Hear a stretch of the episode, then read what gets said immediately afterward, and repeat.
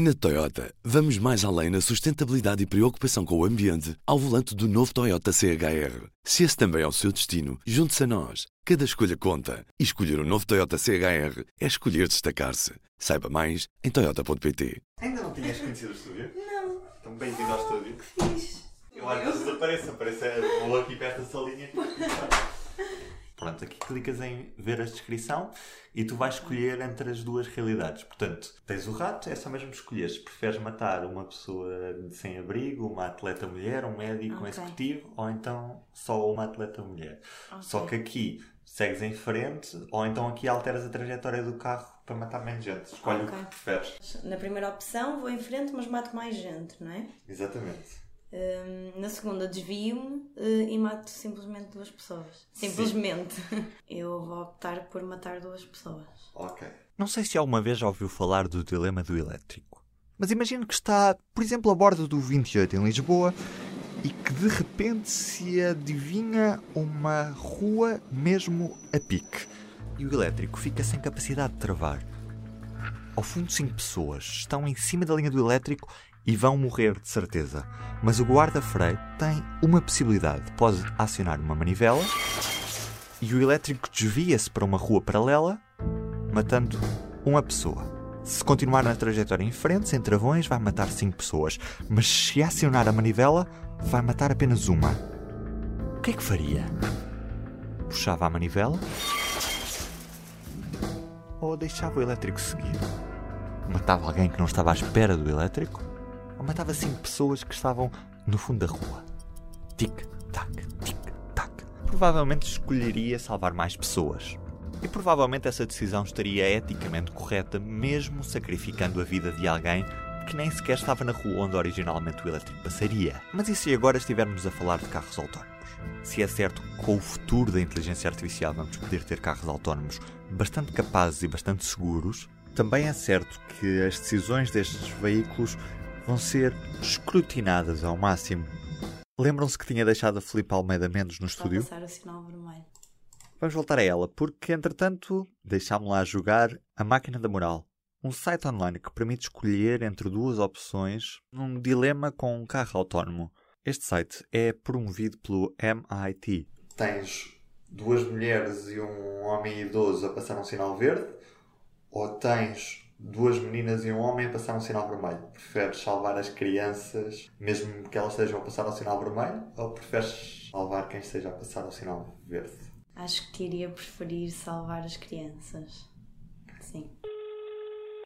Gestão, bom dia. Estou sim, muito bom dia. Daqui Ruben Martins, jornalista do Jornal Público. Eu tinha uma conversa telefónica marcada com o professor Arlindo Oliveira para esta hora. É possível passar-lhe? Só um bocadinho. Ok, muito obrigado. Do outro lado vai atender-me o presidente do Instituto Superior Técnico. Viva, olá, bom dia. Bom bem? dia, professor. Os carros autónomos são bastante seguros em geral, mas há condições eh, relativamente marginais. eh, eles provavelmente até são mais seguros do que os seres humanos. Quer dizer, os seres humanos são muito pouco seguros, não é? Vão a falar ao telemóvel, distraem-se, adormecem, às vezes vão bêbados, etc. Portanto, realmente, por exemplo, uma condução em longa distância na autoestrada, até é provável que se calhar um, um carro autónomo seja mais seguro que um ser humano, que adormece que, que se distrai, etc.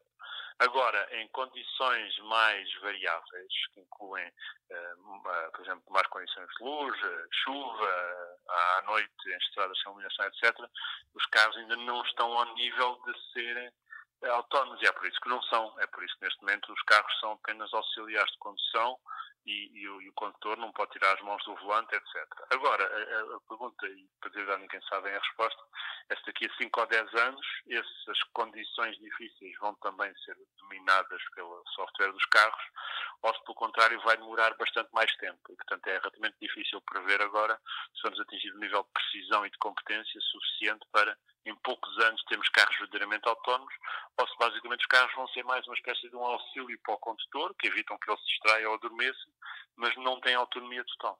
O professor diz também que a inteligência artificial pode contribuir para o desenvolvimento de uma sociedade mais ética e mais justa. Porquê é que diz isto? Porque este estes, estes enviesamentos e estas, estas, estas polarizações que às vezes se observam em determinados casos, elas já existem. Nós, quando contratamos pessoas, as pessoas decidem, já têm polarizações, às vezes decidem com base em critérios ou, ou, ou do sexo da pessoa, ou da idade da pessoa, etc. Portanto, as polarizações já existem. O facto delas serem explicitadas no sistema até nos permite, digamos, fazer auditar e perceber melhor estas questões e corrigi-las. Portanto, em última análise, este, este, todas estas polarizações não são resultado da utilização de inteligência artificial.